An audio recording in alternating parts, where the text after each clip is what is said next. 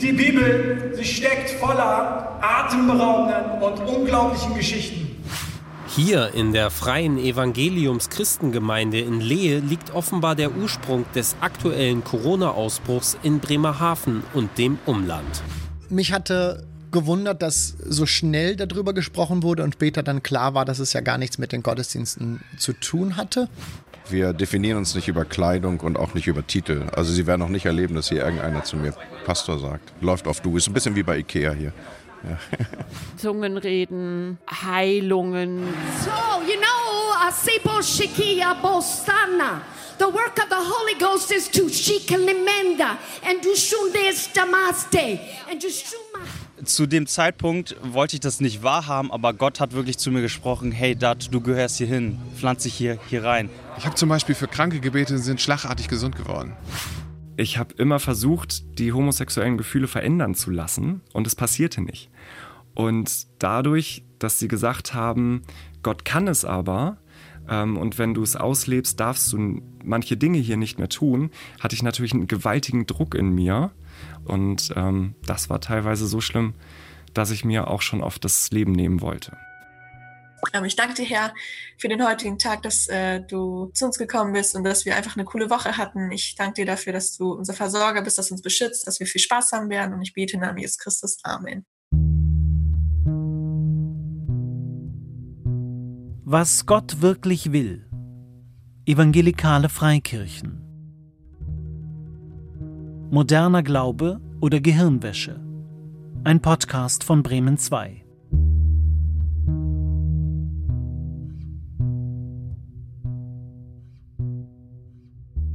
Herzlich willkommen beim Bremen 2 Recherche Podcast. Ich heiße Justus Wilhelm. Ich heiße Lisa Röhling. Und mein Name ist Nikolas Golsch. Ja, und wir drei haben uns mal zusammengesetzt, um intensiv uns zu beschäftigen mit evangelikalen Freikirchen und mit Pfingstgemeinden. Der Grund war, dass es ja immer wieder Corona-Ausbrüche gegeben hatte, jetzt zuletzt auch in der Mennonitengemeinde in Euskirchen und bei uns im Sendegebiet war das ein paar Wochen vorher in Bremerhaven in einer Pfingstgemeinde. Ne? Ja, genau. Also da gab es ja mehrere Nachrichten. In Südhessen gab es ja, glaube ich, auch Fälle in einer Baptistengemeinde. Das war in Frankfurt, genau. Und das war für uns ein bisschen Anlass, um mal zu gucken, was sind das für Gemeinden? Hat das vielleicht einen Grund, dass ausgerechnet diese Gemeinden jetzt im Zusammenhang mit Corona in den Schlagzeilen sind ähm, und wollten einfach mal gucken, was ist das für eine Welt? Die Welt dieser Freikirchen, was passiert da? Was sind das für Gemeinden? Was unterscheidet die von, ich sag's mal in Anführungszeichen, herkömmlichen katholischen äh, Gemeinden oder evangelischen Gemeinden? Was ist da anders?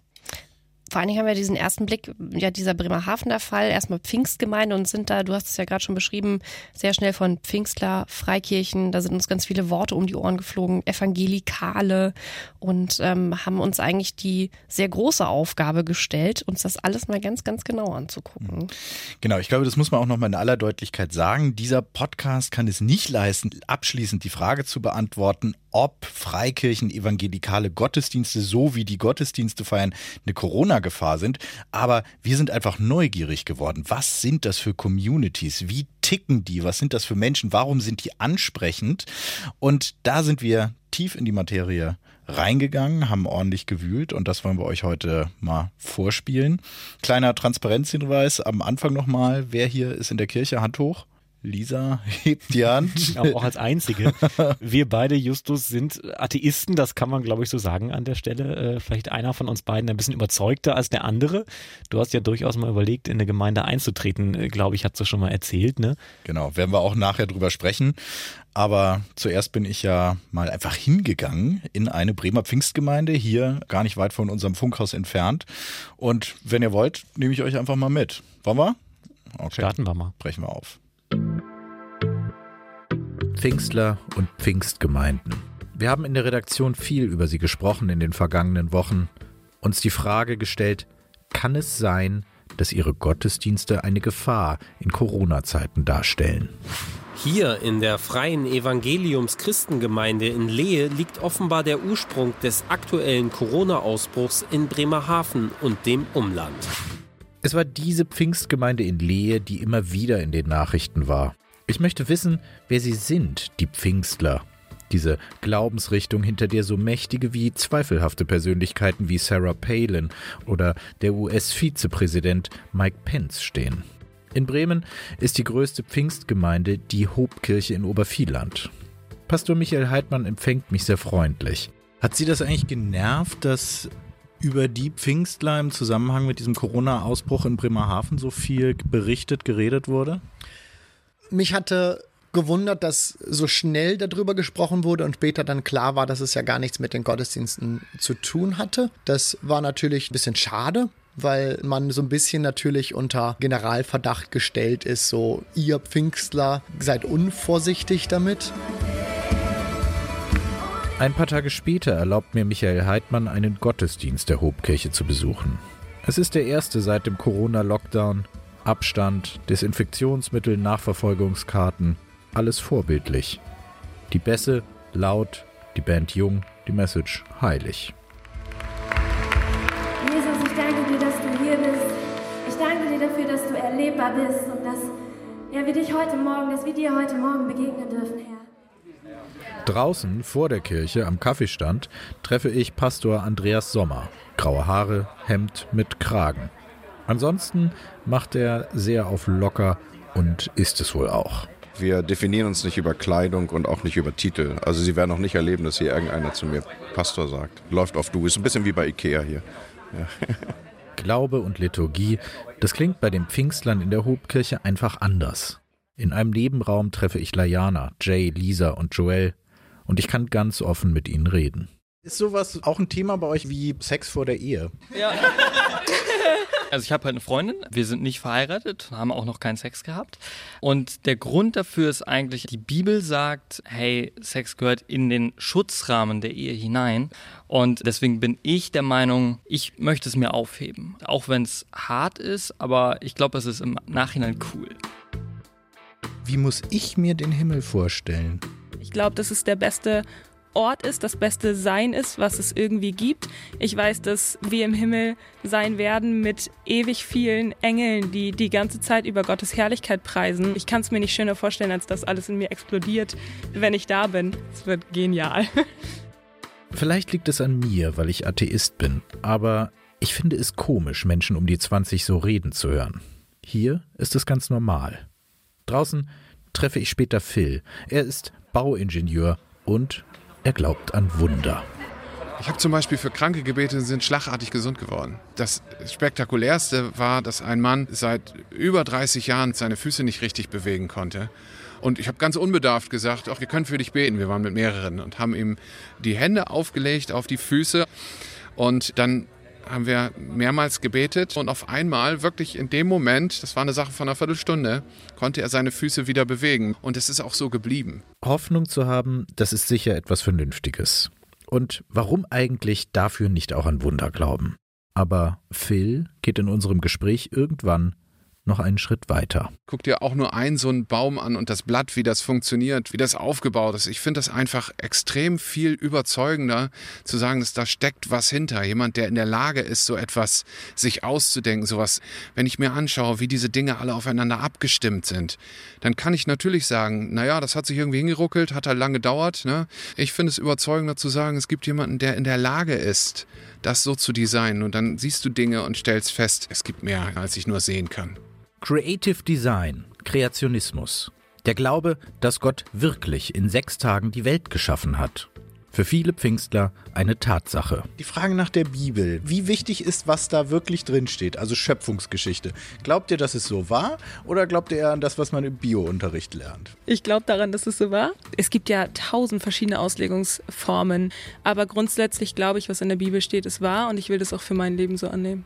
Bei aller Modernität, bei allen Flatscreens und PayPal-Klingelbeuteln. Der Pfingstglaube ist letztlich konservativ. Abtreibung wird genauso abgelehnt wie Schwulsein oder lesbisch sein. Auch wenn die Hobkirche hier vergleichsweise liberal ist. Tja, da haben wir schon mal einen kleinen Einblick bekommen, glaube ich. Ne? Ähm, wie war denn das für dich, Justus, da reinzukommen in diese Welt? Also ich gebe ganz offen zu, wenn ich das so höre, auch zum Beispiel, das äh, wurde gerade schon mal so ein bisschen angesprochen, Schwulsein wird abgelehnt, dieser Kreationismus. Für mich ist das erstmal sehr befremdlich. Wie war denn das für dich? Ich habe es ja im Stück auch gesagt, ne, dass ich als jemand, der nicht an Gott glaubt, es einfach komisch finde, wenn da ein junger Mensch, der so aussieht wie äh, jemand, der eigentlich auf Festival gehen würde, sagt, ich finde es toll, wenn ich in den Himmel komme und dann stehe ich da vor Gott und ähm, bin mit Engeln zusammen. Und die glauben das ja wirklich. Und sie glauben ja auch wirklich, diese jungen Leute, obwohl sie in der Schule es anders lernen, dass diese Schöpfungsgeschichte so war, wie es in der Bibel steht. Also, dass am ersten Tag Himmel und Erde geschaffen wurden und ähm, dann die Lichter und die Tiere und all das.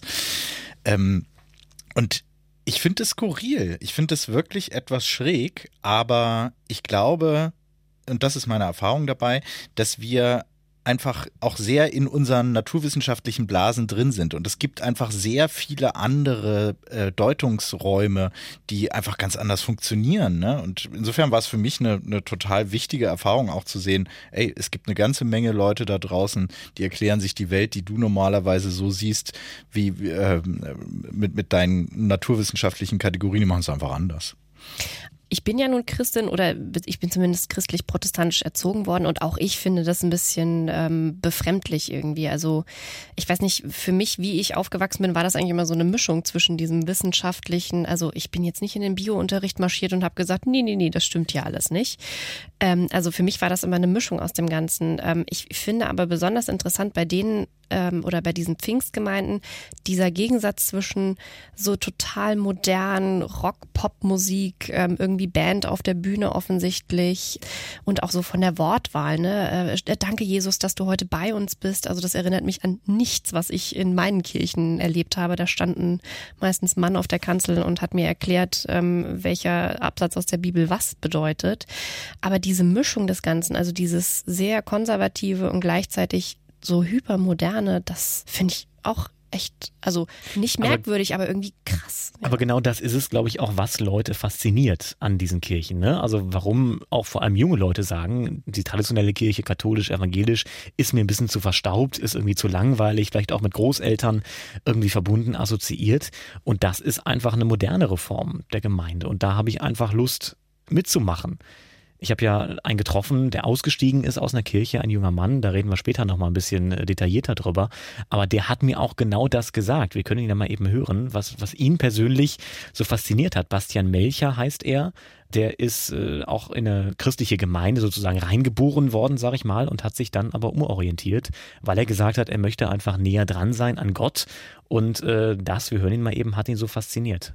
Also man hatte den Eindruck, dass es dort ein bisschen lebendiger zugeht. Es war ein bisschen freier. Die Leute haben sich natürlich schon irgendwie ein bisschen vernünftig und schick angezogen, aber es war nicht so, wie man das früher kennt, alle im Anzug und äh, im Sonntagskleid, sondern auch ganz normal in Jeans und T-Shirt. Und man hat zuerst einfach eine Band gehört, die gespielt hat. Man hat dann mitgesungen zur Ehre Gottes, auch wenn man nicht singen konnte, aber das war irgendwie, gehörte einfach dazu. Und das war eben auch schon so ein bisschen der Unterschied zur Landeskirche. Also es gab keine Orgel, sondern es gab wirklich eine Bühne mit äh, Nebeltechnik und äh, Scheinwerfern und E-Gitarren und Schlagzeug. Und das war natürlich alles ein bisschen interessanter. Das ist auch mir aufgefallen, als ich da angekommen bin. Ich bin da ja ziemlich direkt in diesen Saal gegangen, wo der Gottesdienst war und es sah halt aus wie auf einem Rockkonzert. Da war Nebel und Lichter und eine Band mit, mit Stromgitarre und Drums und äh, es war wirklich verrückt. Draußen war eine Kaffeemaschine, die habe ich so toll noch nie gesehen. Also die holen auch die Leute eben in ihrer Hipster-Lebensrealität ab. Ne? Und das machen sie wirklich gut. Mir ist es auch so krass noch vor Augen geführt worden, weil auf dem Weg dahin hatte ich noch einen Gottesdienst im Radio gehört, ne, der da, glaube ich, äh, so im öffentlich-rechtlichen übertragen wurde. Der, der klang halt so. Jeden Tag hat Luther sich an seine Taufe erinnert. Baptizatus sum. Ich bin getauft. Ja, das ist einfach natürlich total krass anders, wenn du danach in so einen Zusammenhang kommst, wo die da wirklich tanzen, hüpfen. Und da kann man schon verstehen, ne? Also wenn man wirklich sagt, man ist gläubig, was mir persönlich jetzt relativ fremd ist, weil ich nie gläubig war.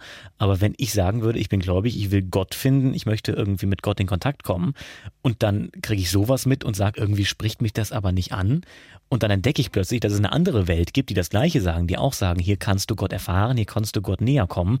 Und das ist moderner und da ist Nebeltechnik. Natürlich gehe ich dann dahin, oder? Aber trotzdem ist es denn so modern? Also, wie gesagt, Ich habe gerade einen Jugendflashback bekommen, als du mir diesen schönen alten Gottesdienst davor gespielt hast, denn so klang das bei uns früher auch. Aber trotzdem, so diese, es scheint ja nur so eine Fassade zu sein, dieses moderne, coole, weil ich sehe da im ersten Moment klar Pop-Rock-Musik, aber wenn ich schon die Inhalte höre, also wir haben eben schon über die Engel im Himmel gesprochen, da schrecke ich zurück, weil also in der traditionellen evangelischen Prägung, äh, die, ich sag mal, glaube ich, der durchschnittliche Deutsche, die durchschnittliche Deutsche hat, ist es ja schon mit so einer ich sag mal, gewissen Distanz zur Religion. Also Religion ist oft was, was ja im privaten Raum irgendwie stattfindet, zu Hause stattfindet. Klar, man geht mal zur Kirche. Bei uns wurde zu Hause immer gescherzt, die U-Boot-Kirchengänger, die nur zu Weihnachten auftauchen. Sowas in der Richtung also das ist ja nicht nur eine Gemeinschaft, sondern ein ganzes Lebensverständnis, was anders da ist. Da ist eine Diskrepanz da. Also es wirkt sehr modern, aber die Inhalte sind dann doch sehr konservativ, hast du gerade schon gesagt. Ne? Aber ich glaube, dass vor allem als junger Mensch merkt man das nicht sofort. Also das hat mir zum Beispiel auch Bastian erzählt, der war erstmal unheimlich fasziniert davon und hat wirklich erst, als er eine ganze Zeit in dieser Gemeinde war, da auch schon relativ fest verankert war in dieser Gemeinde, dann gemerkt, uh, irgendwie ist das doch nicht so ganz das, was ich mir unter ja meinem Leben vorstelle oder auch mit meinen Ansichten ist das nicht so ganz vereinbar, ja. Also zum Beispiel Schwulsein wird abgelehnt, was mir persönlich als äh, schwuler Mann jetzt auch sehr befremdlich ist und wo ich natürlich auch sagen würde, oh Gott, das ist überhaupt nichts für mich. Aber wenn ich mir vorstelle, ich bin 14, 15, 16, lerne das kennen, sehe erstmal nur, da sind viele andere in meinem Alter und die machen irgendwie ganz coole Sachen, dann zieht mich das vielleicht doch erstmal rein, oder?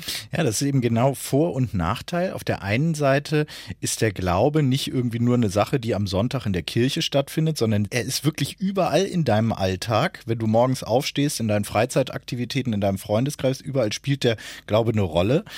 Und wenn du dann aber natürlich in Konflikt kommst, dann ist es, willst du den ja da vielleicht gar nicht so nah an dir dran haben. Ne? Ich, ich kann noch mal einen Ton zeigen, den habe ich äh, gar nicht in der Reportage gebracht, fand ich aber interessant, habe ich dann danach mit einer Frau besprochen. Da war nämlich draußen vor der Kirche war so ein Stand, da stand, finde deine Kleingruppe. Und diese Kleingruppen sind genau so Sachen, wo Freizeitaktivitäten angeboten werden von der Gemeinde mit natürlich dem entsprechenden Gottesbind. Wir hören mal kurz rein.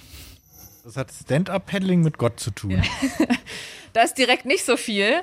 Da geht es tatsächlich eher auf das, okay, wir wollen Beziehungen bauen, wir wollen Leute kennenlernen, wir wollen Leuten die Möglichkeit geben, gerade auch die vielleicht neu in der Kirche sind, zu sagen, ich gehe mal mit ein paar Mädels auf dem Werdersee Stand-Up-Paddling machen. Ähm, und da reden wir aber trotzdem über Gott. Es gibt einen kleinen Input, eine kleine Andacht. Wir beten trotzdem zusammen, tauschen Gebetsanliegen aus und kommen so irgendwie ja einfach in die Kirche rein und finden Freunde und treffen neue Leute. Und genau, das ist eigentlich so unser Wunsch, Leuten einfach das attraktiv zu machen und mit Leuten in Beziehung zu kommen. www.thebrandingcoach.com. Also wenn man es böse sagen will, ist es schon ein trojanisches Pferd. Ja, genau, das ist das Ding. Ne? Also es wird wahnsinnig viel angeboten, was erstmal auch gut klingt. Natürlich nimmt man es dann an, aber irgendwann ist man so gefangen in diesen Gemeinschaften. Und das haben mir auch die Leute erzählt, mit denen ich gesprochen habe, die nachher dann gesagt haben, ich möchte das nicht mehr, ich will aussteigen, dass die irgendwann nur noch Freunde in dieser Gemeinde hatten. Die hatten kaum noch Kontakt zum Leben außerhalb dieser Gemeinde, kannten keine Leute, waren in keinen Vereinen drin und hatten natürlich immer die Angst auch im Kopf, wenn ich da jetzt aussteige, dann bin ich irgendwie ganz allein. Aber so stark finde ich den Unterschied zu traditionellen Kirchen dann doch nicht. Also ich bin, wie gesagt, auf einem kleinen Dorf aufgewachsen. Ähm, da war Kirche irgendwie in allem drin. Also als ich eingeschult wurde, bin ich nicht in irgendeiner Mehrzweckhalle eingeschult worden, sondern wir sind in der äh, Kirche eingeschult worden und sind da vom Pfarrer eingesegnet worden. Und da war auch Kirche in allem. Da gab es Sommerfreizeiten, da gab es Fußballgruppen. Ähm, also da war Kirche, gerade Musikvereine, mehrere Musikgruppen, Chöre. Ich habe in einem Blockflötenchor mitgespielt zum Beispiel. Große Karriere. Aber da war Kirche auch in ganz vielen Dingen drin. Also Kirche kann, glaube ich, das kommt sehr auf den Kontext an. Vielleicht ist es gerade das bei diesen freikirchlichen Gemeinden, dass die eben nicht nur auf kleinen Dörfern sozusagen in diesen ganzen Beziehungen drin sind, sondern ja gerade im so städtischen Raum, so in, Bremen oder auch in Berlin gibt es davon auch sehr viele, wo ja eigentlich sehr viel Anonymität herrscht und sehr, sehr wenig Gemeinschaft, dass die gerade da sehr, sehr gut vernetzen können und die Menschen so eng zusammenbringen können. Ja, ich glaube, das darf man auch auf keinen Fall vergessen, dass Kirche ja eine wahnsinnig wichtige gesellschaftliche Aufgabe hat, nämlich eigentlich Gesellschaft erstmal herzustellen darzustellen durch diese Aktivitäten, auch das Karitative. Das klang jetzt auch so ein bisschen böse mit dem trojanischen Pferd. Was ich damit nur meine, es wird eben dann gefährlich, wenn es sich abkapselt von der Gesellschaft, wenn das soziale Leben dann nur noch in einer Blase stattfindet und nicht mehr durchlässig ist mit anderen Teilen der Gesellschaft. Und bei den langweiligen Landeskirchen ist es natürlich so, dass die vollkommen durchdrungen sind mit der Gesellschaft. Da sind die Leute in Parteien, da sind sie in der Feuerwehr oder was weiß ich. Ne? Wobei man dabei natürlich aber auch sagen muss, das ist eine sehr deutsche, biodeutsche Sicht, vielleicht auch darauf, ne, weil ich jetzt Feuerwehr, Parteien und all das sage. Was mir aufgefallen ist bei den Pfingstlern, ganz viele Migranten, die sich da, junge Migranten, die sich da sehr gut abgeholt gefühlt haben, weil äh, die einfach auch in, in ganz vielen Sprachen zum Beispiel ihre, ihre, ihre Gottesdienste übersetzen und einfach offen sind. Da wird, steht eben nicht jemand steif da vorne und sagt Baptizatus Sum und dann kommt Orgelmusik, sondern das holt diese Menschen viel mehr ab. Insofern ja, es kann zu einer Gefahr werden, aber es kann auch integrierend wirken. Ne? Was ich erstaunlich finde, ist, dass du mit so vielen Jugendlichen gesprochen hast, die sich da so aufgehoben fühlen.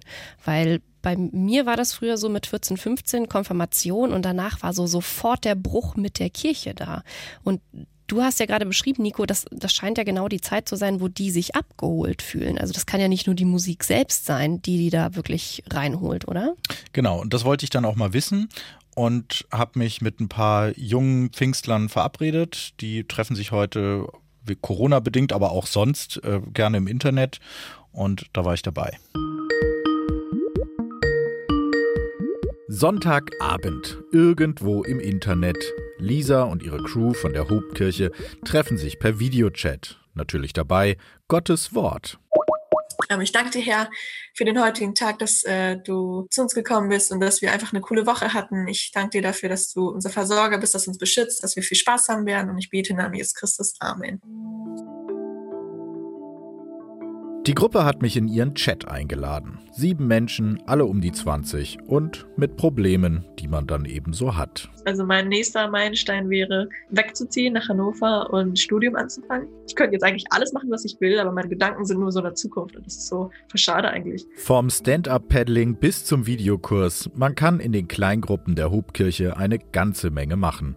Und natürlich ist immer Jesus und die Bibel dabei, erklärt mir Lisa etwas später, als ich sie einmal in echt treffe da kommen wir halt zusammen und sind kreativ und suchen irgendwie die Kreativität, auch wie sie in der Bibel zum Beispiel beschrieben wird. Speziell bei meiner Gruppe machen wir das zum Beispiel so, dass wir immer eine Wochenaufgabe geben. Letzte Woche war beispielsweise ein T-Shirt-Design, da habe ich ein äh, T-Shirt bestickt. Oder wir hatten auch mal als Aufgabe, einen eigenen Vlog zu drehen. Oder diese Woche ist eine Aufgabe, ähm, ein Kochvideo zu drehen und ein Kochtutorial zu machen mit einem Rezept, was du noch nie gemacht hast. Also es ist ganz unterschiedlich. Wieder im Chat. Gerade verteilt die Crew ihre Kochvideos per Messenger aufs Handy gemeinsam angucken. Erstmal habe ich euch die ganzen Zutaten gezeigt. 6 Eier, 250 Gramm Zucker. Auf jeden Fall kommt dazu noch 6 kalte Löffel, nein, kalte, kaltes Wasser, 6 Löffel kalte Wasser, so sagt man das. 13.000 Menschen sind in Bremen allein im letzten Jahr aus der Kirche ausgetreten, bei Protestanten und Katholiken. Bei den Pfingstkirchen ist das nicht so. Ich will wissen, warum. Als ich beim Gottesdienst von Lisas Pfingstgemeinde ankomme, fällt mir eines auf. Viele junge Menschen und viele mit Migrationshintergrund. Ich frage in die Runde, ob eine protestantische oder katholische Kirche vielleicht auch etwas gewesen wäre. Wenn man jetzt so eine klassische deutsche Landeskirche, ihr lacht, ne? das zeichnet eben hier die Hope auch aus. Also, also ich bin seit Februar hier und ich bin schon Welcome-Leiterin und sie haben gesagt, hey, okay, kein Problem, du bringst dich ein, ähm, lass uns was damit anfangen. Das war Christina. Ihre Eltern sind in den 80ern aus Sri Lanka eingewandert. Für sie und ihren Mann Bonnie war die Hobkirche eine Möglichkeit, aus dem strengen baptistischen Elternhaus auszubrechen. Denn der Glaube ist ganz ähnlich wie bei den Baptisten, nur etwas toleranter. Was streng in diesem Zusammenhang heißt, möchte ich wissen. Also streng im Sinne von erstens, dass alles, was zu der Welt gehört, ob Schminken, ob Haare öffnen, ob Nägel lackieren, also so, so ein Girly-Kram, das durften wir alles nicht. Ähm, wir mussten uns halt immer auch bedecken, so tamilische kulturelle Kleider anziehen. Wir durften spät in der Nacht zum Beispiel auch nicht mehr raus, also weil sich das einfach nicht gehört, so für die tamilischen Christen. Und so wurde ich halt aufgewachsen und ich hatte dadurch immer ein falsches Bild von Gott. Sehr cool. Hey, die Bibel, sie steckt voller atemberaubenden und unglaublichen Geschichten. Drinnen hat inzwischen die Predigt begonnen. David gegen Goliath, darum geht es, aber erzählt auf cool. Pastor Andreas Sommer zeigt mir, wie er seine Schäfchen sonst noch heutzutage erreicht. Ja, parallel zu dem Gottesdienst haben wir ein Angebot im Internet, wo wir die Gottesdienste streamen. Die Zuschauer dort, die haben die Möglichkeit, uns im Chat eine direkte Response auf das Gehörte oder das Erlebte zu geben. Wir kommunizieren mit ihnen über den Chat. Kommt da viel rein? Ja, viel. Tausende von Zuschauern. Die Pfingstler. Die sozialen Medien, das haben sie offenbar drauf. YouTube, Instagram, Spenden per PayPal. Gott ist ein Influencer und der bringt Umsatz. Im Chat sind inzwischen alle Kochvideos angeguckt. Lisa und die Crew wollen jetzt gleich noch ein Online-Rollenspiel zocken, aber zum Schluss der Session beten. Ich danke dir, Herr, für den heutigen Abend. Ich danke dir dafür, dass du diesen Tag gemacht hast und dass du auch jeden anderen Tag gemacht hast und dass einfach jeder Tag ein Geschenk ist. Ich bete in Namen Jesus Christus. Amen.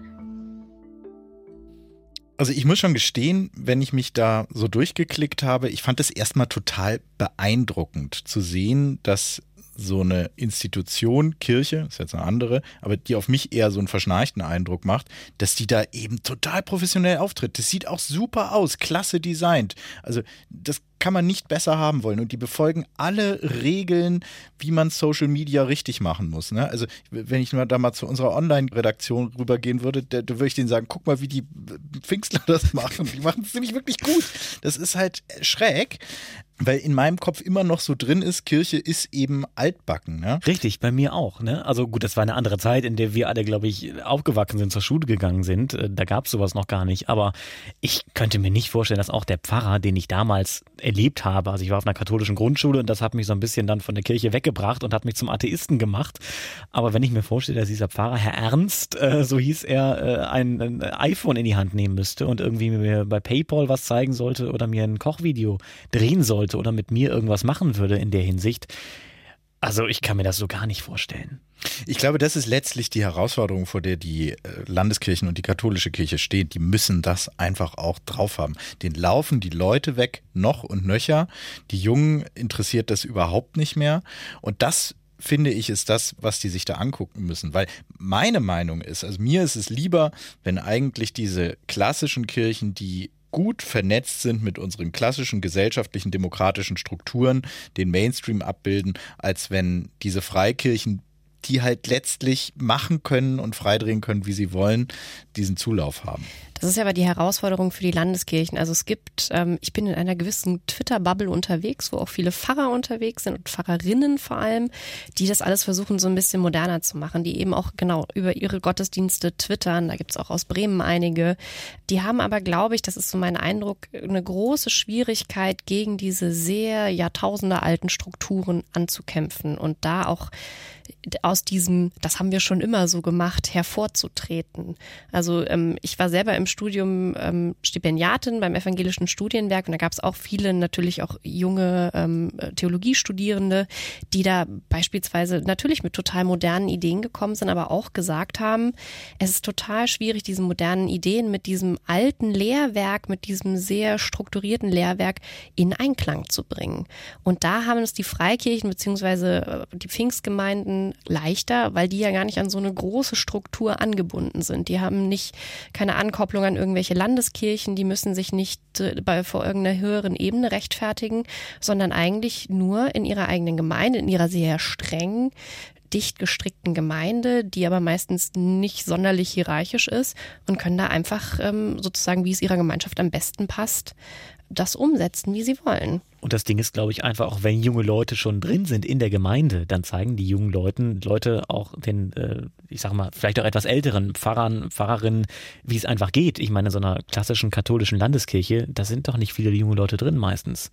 Ja, ich glaube, das ist so ein bisschen wie eine SPD. Ja, oder eine CDU. Ich meine, man ist ja auch an der CDU, die hat ja auch unglaublich Probleme, einfach zu kommunizieren im Netz. Mhm. Da würdest du normalerweise sagen, es gibt in jeder guten Volkshochschule Kurse, da kann man acht Nachmittage sich hinsetzen und lernen, wie man kommuniziert, wie man YouTube benutzt. Aber irgendwie passiert es nicht, ne? Ja, aber was ich halt doof fände, ist, wenn die Freikirchen jetzt so die disruptive Player werden, also wenn die letztlich die Strukturen kaputt machen.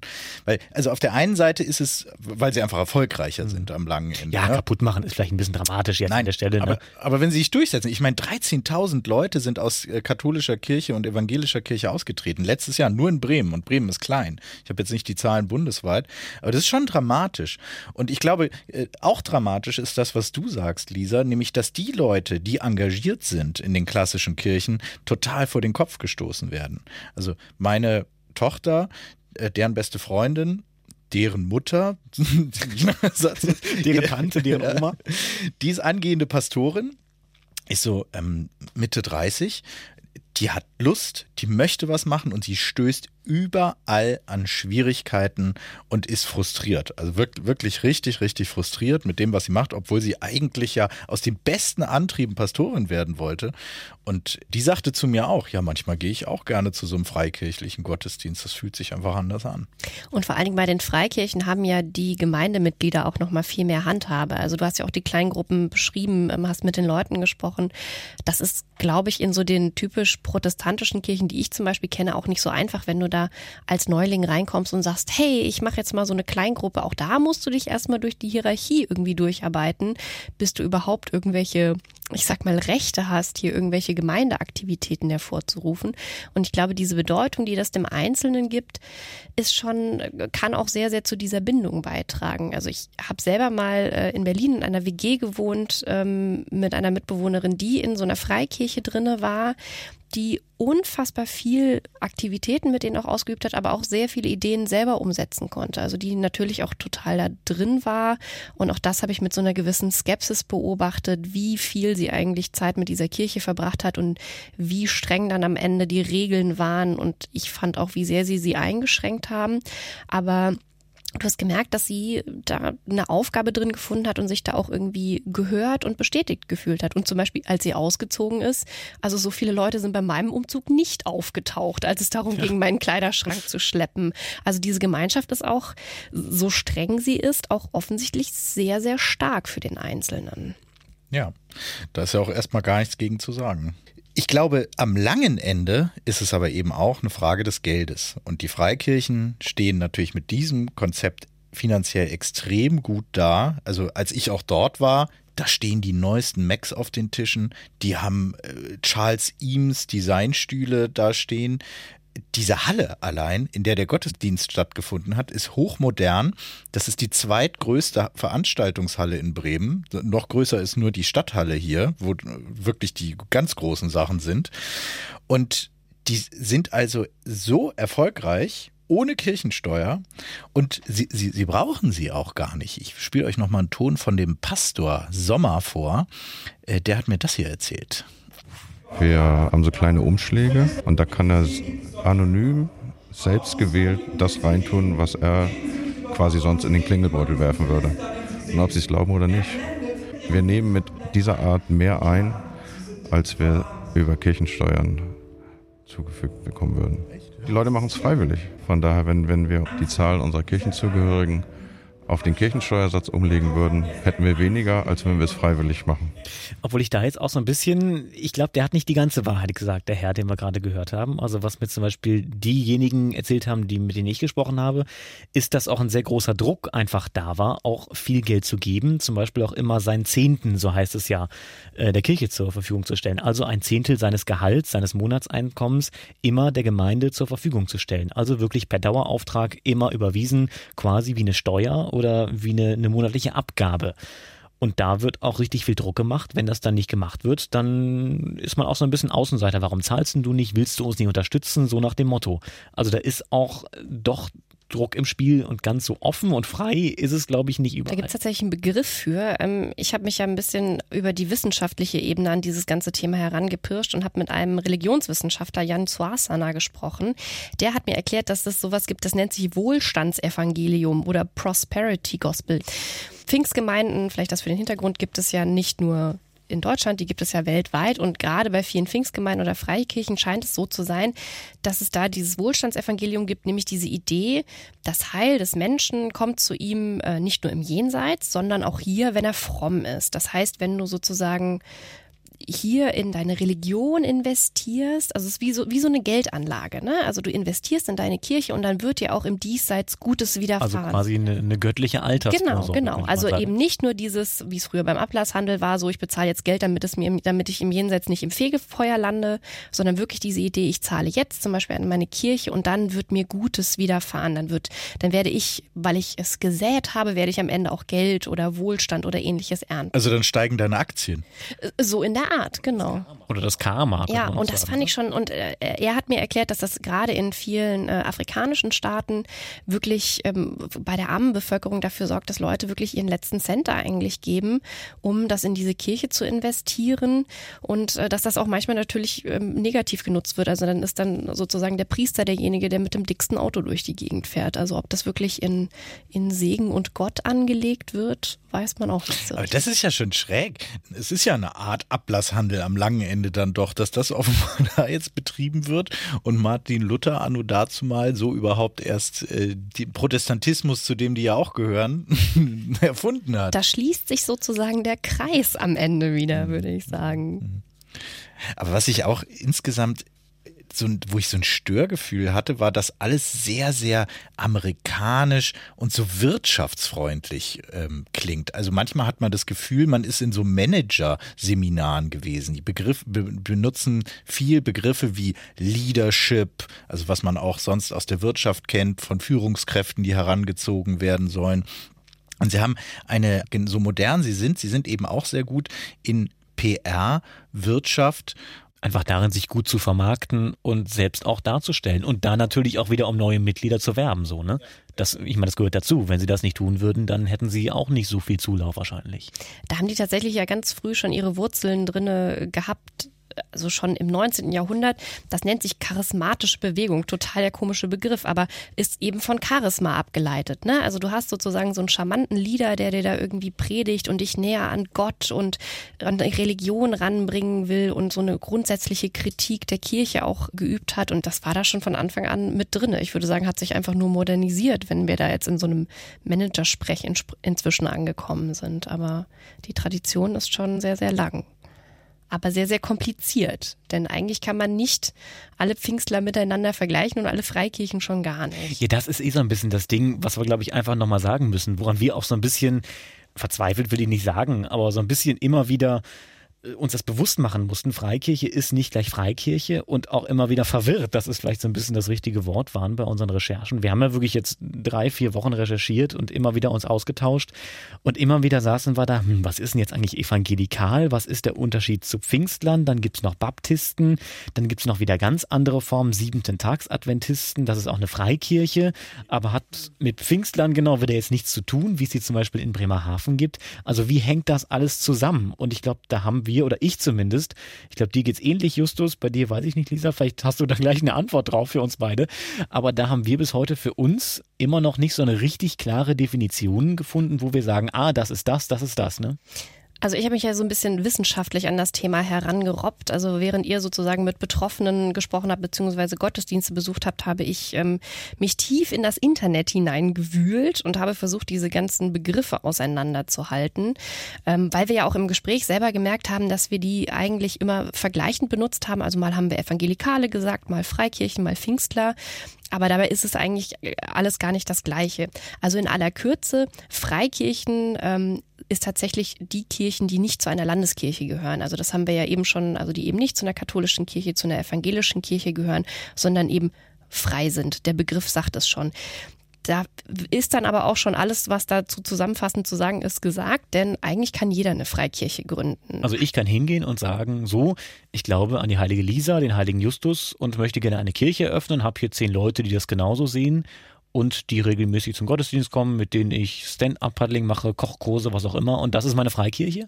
Klar, also ich meine, letzten Endes kannst du ja auch jeden Buchclub irgendwie gründen, ohne dass du das irgendwo groß anmelden musst oder so. Also solange du, so würde ich das jetzt interpretieren, keine festen staatlichen Gelder dafür bekommst, kannst du auch äh, eine Kirche gründen und äh, da, also das ist ja auch gedeckt von der Religionsfreiheit. Letzten Endes darfst du glauben an was du möchtest. Aber ich muss es nirgendwo anmelden oder sowas, ne?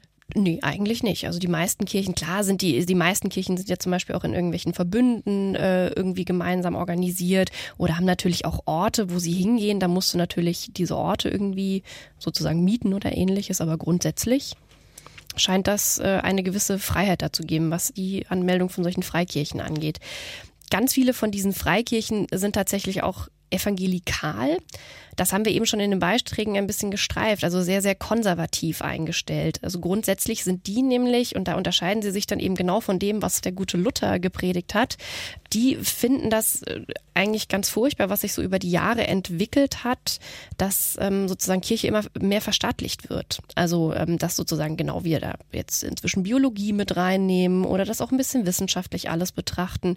Die Bibel inzwischen ja in den meisten Kirchen einfach interpretiert wird. Also ich würde sagen, die wird ja heute nicht in den Landeskirchen als so ein Regelband angesehen, sondern eher so ein ich sag mal, Gedichtesammlung ist jetzt übertrieben gesagt, aber sozusagen eine Sammlung von Anregungen, von Metaphern dafür, wie Glaube eigentlich funktionieren soll. Und Evangelikale sind so, das ist eher so eine Spektrumszuschreibung, also dass du eher sagst, das ist sehr, sehr konservativ ausgerichtet. Zum Beispiel im Dunstkreis von Donald Trump in den USA sind unglaublich viele evangelikale Prediger ähm, und auch, auch Parteianhänger unterwegs, die eben sehr, sehr konservativ denken.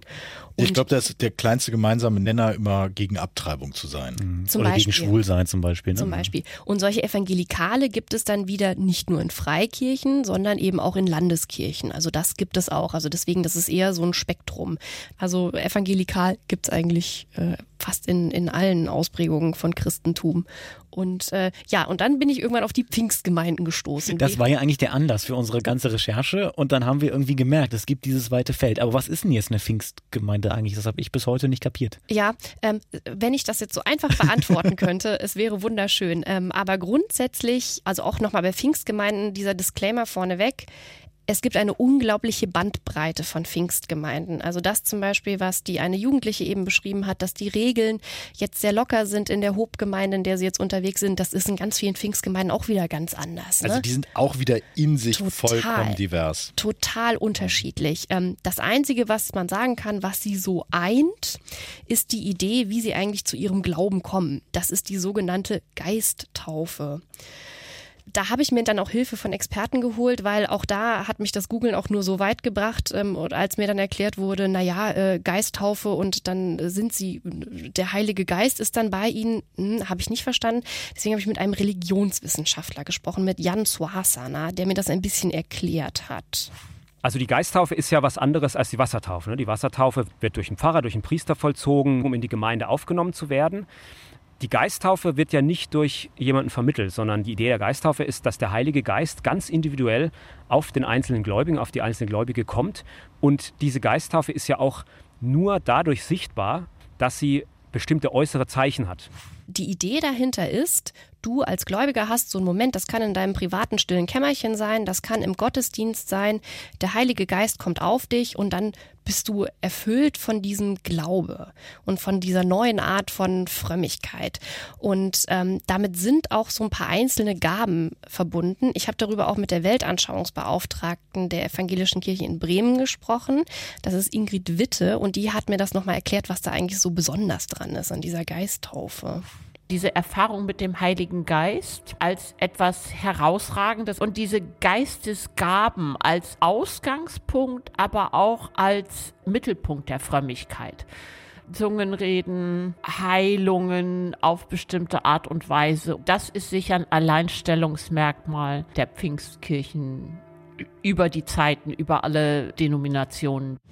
Ich glaube, das muss man an der Stelle auch nochmal sagen, dass Pfingsten ja das Fest des Heiligen Geistes ist. Ne? Das war mir auch vorher nicht ganz so klar. Pfingsten, da war immer schön frei, ne? da ist schon das Wetter gut, 50 Tage nach Ostern. Aber das ist ja das Fest, wo der Heilige Geist über die Christenheit gekommen ist und die Sprachen geeint hat. Ne? Also ausgehend von der Annahme, dass es da eine Ursprache gab, die dann verwirrt wurde und da wurde sie wieder geeint. Ich habe, das finde ich interessant, weil du jetzt gerade diese Geisttaufe erzählst. Ich suche mal einen Ton raus von einem, den ich getroffen habe in der Kirche, der hat mir nämlich so eine Geschichte erzählt, das klingt ganz danach. Muss mal sagen, ob das äh, tatsächlich das vielleicht sogar ist. Gab es da so einen Special Moment? Ähm, tatsächlich, es gab einen Moment, wo Ein Freund von mir, der E-Gitarrist aus der Hobkirche, hat mich mal zu einer Worship Night äh, gebracht und zu dem Zeitpunkt wollte ich das nicht wahrhaben, aber Gott hat wirklich zu mir gesprochen, hey Dad, du gehörst hier hin, pflanz dich hier, hier rein. Ich wollte diese warme Stimme nicht wahrhaben, aber das war wirklich er. Er hat echt wirklich zu mir gesprochen, hey Dad, du gehörst hierher. Das war so eine intrinsische, warme Stimme, die wirklich in meinem Kopf drin war. Hey Dad, du gehörst hierher. Und das, das kam einfach durch den Heiligen Geist an. Ne? Und seitdem bin ich halt hier auch in der Kirche. Das ist ganz oft so, dass da so ein Vorher-Nachher beschrieben wird. Also ich habe auch ganz viele Videos bei YouTube zum Beispiel gefunden, wo Leute immer beschreiben, ich war vorher, zum Beispiel auch, ich war vorher Alkoholiker, ich war vorher spielsüchtig, also auch ganz extreme Biografien. Und dann gab es diesen Cut, diesen Moment, wo Gott gekommen ist und mein ganzes Leben war ganz plötzlich komplett anders. Aber das klingt auch relativ unkompliziert wieder so, ne? Also wenn ich mir wieder vorstelle, katholische Kirche, damit ich Mitglied werden kann, in Anführungszeichen, muss ich hingehen. Meistens werde ich hingebracht als kleines Kind, dann wird mir Wasser über den Kopf geschüttet, dann gibt's eine Zeremonie, dann wird gefeiert. Ist alles sehr traditionell und ich sag mal sehr starr. Und das klingt jetzt so, als könnte das jeder einfach irgendwo erleben, ne? Im Kämmerlein, in der Küche, im Bett, beim Spaziergang an der Weser oder wo auch immer. Und plötzlich ist man drin in dieser Welt. Das klingt erstmal relativ einfach und vielleicht auch so ein bisschen verlockender. Ja, und es bindet dich natürlich enorm, ne, weil du deine eigene Erfahrung hast. Was mir aufgefallen ist, ich habe so ein paar O-Töne von Leuten. Also da erzählte mir zum Beispiel wer anders, dass er Depressionen gehabt hätte und in einem Hotelzimmer gesessen war, wo es dann nur eine Bibel gab und dann hat er die Stimme gehört und die Bibel gelesen und danach war auch plötzlich alles anders. Oder ähm, Leute, die mir erzählt haben, dass sie viel gesoffen haben und dann plötzlich an einem Morgen Tagen auch der Heilige Geist über sie gekommen wäre. Und danach war eben auch wieder alles anders. Und ich denke, dass das äh, natürlich eine massive Identifikation mit deinem Glauben hervorbringt, als wenn du nur gesagt bekommst, okay, als du ein Baby warst, hast du halt ein bisschen Weihwasser auf die Stirn geschmiert bekommen. Das ist ja genau das, was Frau Witte auch eben beschrieben hat. Ne? Also, dass das so eine total krasse Erfahrung ist, die danach dein Leben auch ändert. Was es, glaube ich, dann wieder für mich so ein bisschen abgehoben gemacht hat, ist diese Idee, dass du danach Fähigkeiten hast. Also Frau Witte hat das ja schon aufgelistet, sowas wie Zungenreden, Heilungen. Die Zungenreden, da habe ich mich ganz besonders dran festgebissen. Ähm, das bin ich nämlich auch schnell drauf gestoßen. Du hast ja eben schon gesagt, ne, hier Apostelgeschichte und alles, also da kommt das auch her, ne? Weil die Apostel konnten dann in Zungen, in Sprachen reden, in die Welt gehen und das Christentum verbreiten. Dann habe ich das mal bei YouTube eingegeben und habe mal angeguckt, wie das aussehen kann, die Zungenrede, weil ich weiß nicht, gab es das in deinem Gottesdienst, dass da sowas wie Zungen Zungenrede viel, so dieses Wort oder dieser Begriff, den du besucht hast da? Nee, gab's da nicht. Das scheint nämlich besonders verbreitet zu sein in den USA. Und da habe ich nämlich einen Gottesdienst gefunden, wo dann dieses Speaking in Tongues, Zungenrede, praktiziert wurde. Und es klingt ein bisschen komisch, finde ich. So, you know, Asipo Shikia Bostana. The work of the Holy Ghost is to shikalimenda and to shundes damaste and to shuma das klingt so ein bisschen so, wie ich im Kindergarten Englisch geredet habe. Ja, so ein bisschen so eine Fantasiesprache, die man irgendwie als Kind erfunden hat und dann davon überzeugt war, dass andere Menschen es verstehen und ganz toll finden. Das hat auch keinen Sinn das verstehen nur die Gläubigen, scheint die Idee dahinter zu Aber sein. Aber es ist eine wirkliche Sprache, also dass Menschen auch verstehen, oder ist das mehr so ein Alibi? Das ist eher so eine, na, so eine Gläubigensprache. Auch da habe ich nochmal nachgefragt, und zwar bei dem Psychoanalytiker Udo Rauffleisch, der sich viel mit solchen Kirchen beschäftigt hat. Und der hat mir das nochmal erklärt mit dieser Zungenrede, ob das eigentlich eine echte Sprache ist. Es ist ja nicht ein Reden in anderen Sprachen, sondern dass Gebete in einer Art formuliert werden, die wir nicht verstehen und die eben dann zeigen, dass es ein ganz besonderer Zugang zu Gott ist und ein direkter Zugang. Also das zeigt, wenn du das kannst, haben diese Gemeinden eben nach diesem Geisthaufen-Erlebnis kannst du das und hast halt diesen direkten Draht zu Gott. Und das, also diese Bilder aus diesem Gottesdienst, wenn ich das gesehen habe, die Menschen haben die Augen geschlossen, haben die Hände gehoben, wiegen sich da, während diese Frau da auf der Bühne predigt. Ja, genau. Das, also, ist, ja, das ist ja nicht alles, dass sie in diesen Sprachen reden. Ich habe mir auch mal so ein paar Videos angeschaut im Netz, als ich mich eingearbeitet habe. Die fallen ja teilweise dann plötzlich um nach hinten, liegen zitternd auf dem Boden, reiben sich aneinander, äh, machen sonst wie Dinge irgendwie in diesem Saal, die erstmal sehr befremdlich wirken auf mich. Und das gehört aber irgendwie alles dazu und alle sehen zumindest immer sehr glücklich aus. Das hat mich so ein bisschen überrascht bei der ganzen Sache, ja? Also, also ich glaube, die Idee ist so ein bisschen, dass du Glauben intensiver erlebst. Also alleine schon ein, ein Dankeschön an Jesus, dass er da ist. Und ich finde, es klingt auch oft so ein bisschen außer Atem, als, als, also man ist so mit dem ganzen Körper irgendwo im Gottesdienst dabei. Also auch ne, nicht wie die klassische Kirche, du sitzt da und schläfst über deinem Gesangbuch ein. Nein, du stehst, äh, du hebst die Hände. Ich habe auch mal einen pfingstlichen Gottesdienst besucht und da war das auch. Die Hände wurden viel gehoben. Man hat an seinem Neben, man hat sich in den Arm genommen, man hat die Hände geschüttelt, man hat gemeinsam richtig laut, teilweise richtig falsch mitgesungen. Und ähm, ich habe mich da richtig fehl am Platz gefühlt, weil ich so dieses Gefühl offensichtlich nicht mitgenommen habe. Aber ich glaube, das ist genau das, was die Gemeinschaft auch so stark macht unter den Leuten. Warum dann bei deiner Freundin so viel Umzugshelfer da waren. Ne? Es ist ja in jeder Gemeinschaft so, dass wir Zeichen für die Erkennung haben. Ne? Man gibt sich die Hände, also zumindest vor Corona hat man das noch so getan. Ne? Da weiß man, okay, man ist so in äh, Mitteleuropa irgendwo unterwegs. In Asien sieht ein Gruß ganz anders aus. Und wenn man so etwas macht, wie du es beschrieben hast, was ja geradezu ekstatisch ist, dann wirkt das natürlich nach außen hin befremdlich, man schottet sich ab, aber man integriert sich umso stärker nach innen mit diesen Ritualen, die da vertraut sind und an denen man sich auch erkennt als Gleichgesinnter.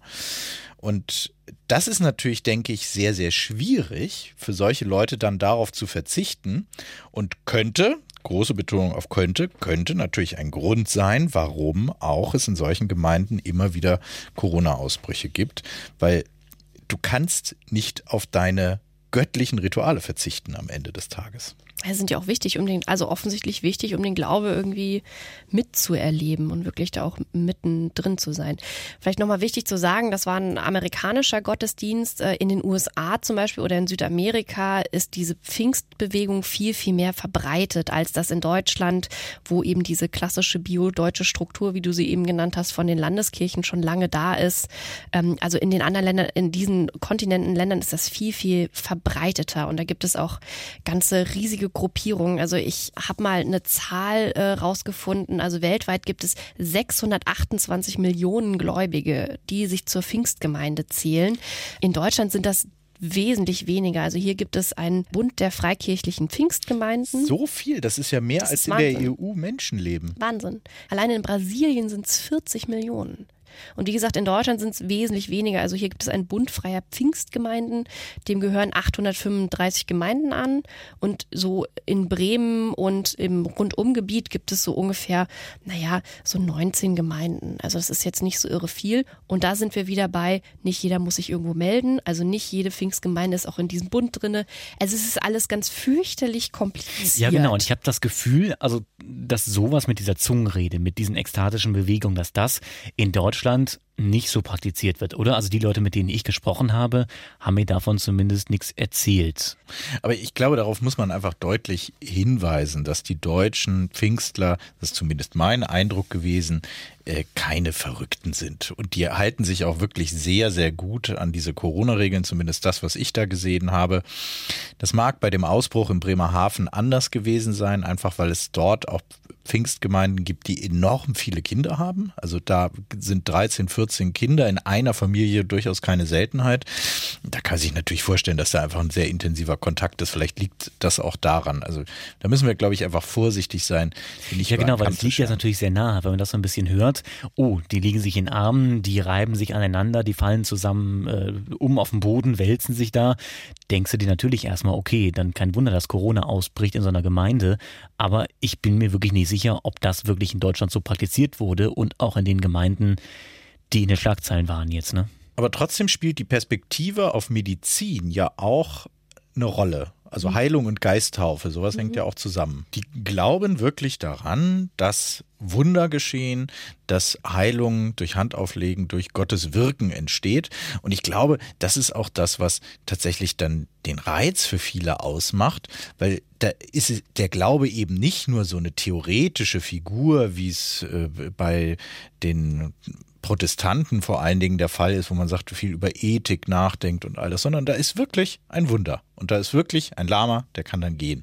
Und da sind wir wieder beim Thema, es wird das geglaubt oder sehr streng ausgelegt, was in der Bibel drinsteht. Ne? Und wenn in der Bibel zum Beispiel drinsteht, Homosexualität ist nicht göttlich, äh, muss sofort eliminiert werden, dann wird das auch so ausgelegt und ist der Glaube, den die ganze Gemeinschaft auch trägt und dann wird darüber auch nicht geredet. Und das ist eben das Problem, ja. Also ich, ich habe mit zwei Aussteigern gesprochen, eine Aussteigerin, einem Aussteiger, die eine heißt äh, Petra Schulz-Adebar, die hat in ihrer Zeit in der Freikirche erkannt, äh, dass sie lesbisch ist und äh, dann habe ich gesprochen mit Bastian Melcher, der war sehr lange als Kind in einer normalen evangelischen Gemeinde aktiv und ist dann aber irgendwann aus bekannten Gründen, die wir eben schon äh, geklärt haben, in eine Freikirche reingekommen und hat äh, entdeckt, dass er schwul ist.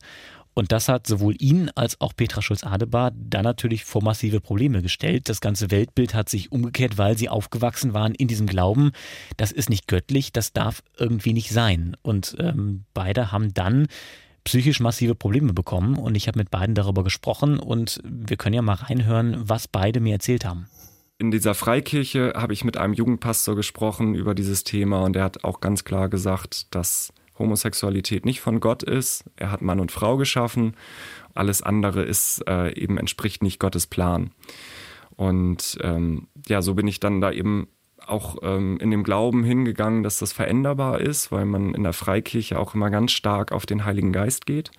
Ähm, die Dreifaltigkeit Gottes, ähm, da ist immer der Heilige Geist sehr wichtig gewesen äh, und auch sehr stark und mächtig und der bewirkt eben auch eine Veränderung in uns. Und es wurde auch immer so gesagt, dass Gott alle Macht hat, alles zu verändern. Und das habe ich halt auch geglaubt, dass er wirklich homosexuelle Gefühle in heterosexuelle Gefühle ändern kann. Also es wurde mir sehr viel geraten. Jeder Pastor oder jeder Gläubige hatte eine andere Meinung dazu.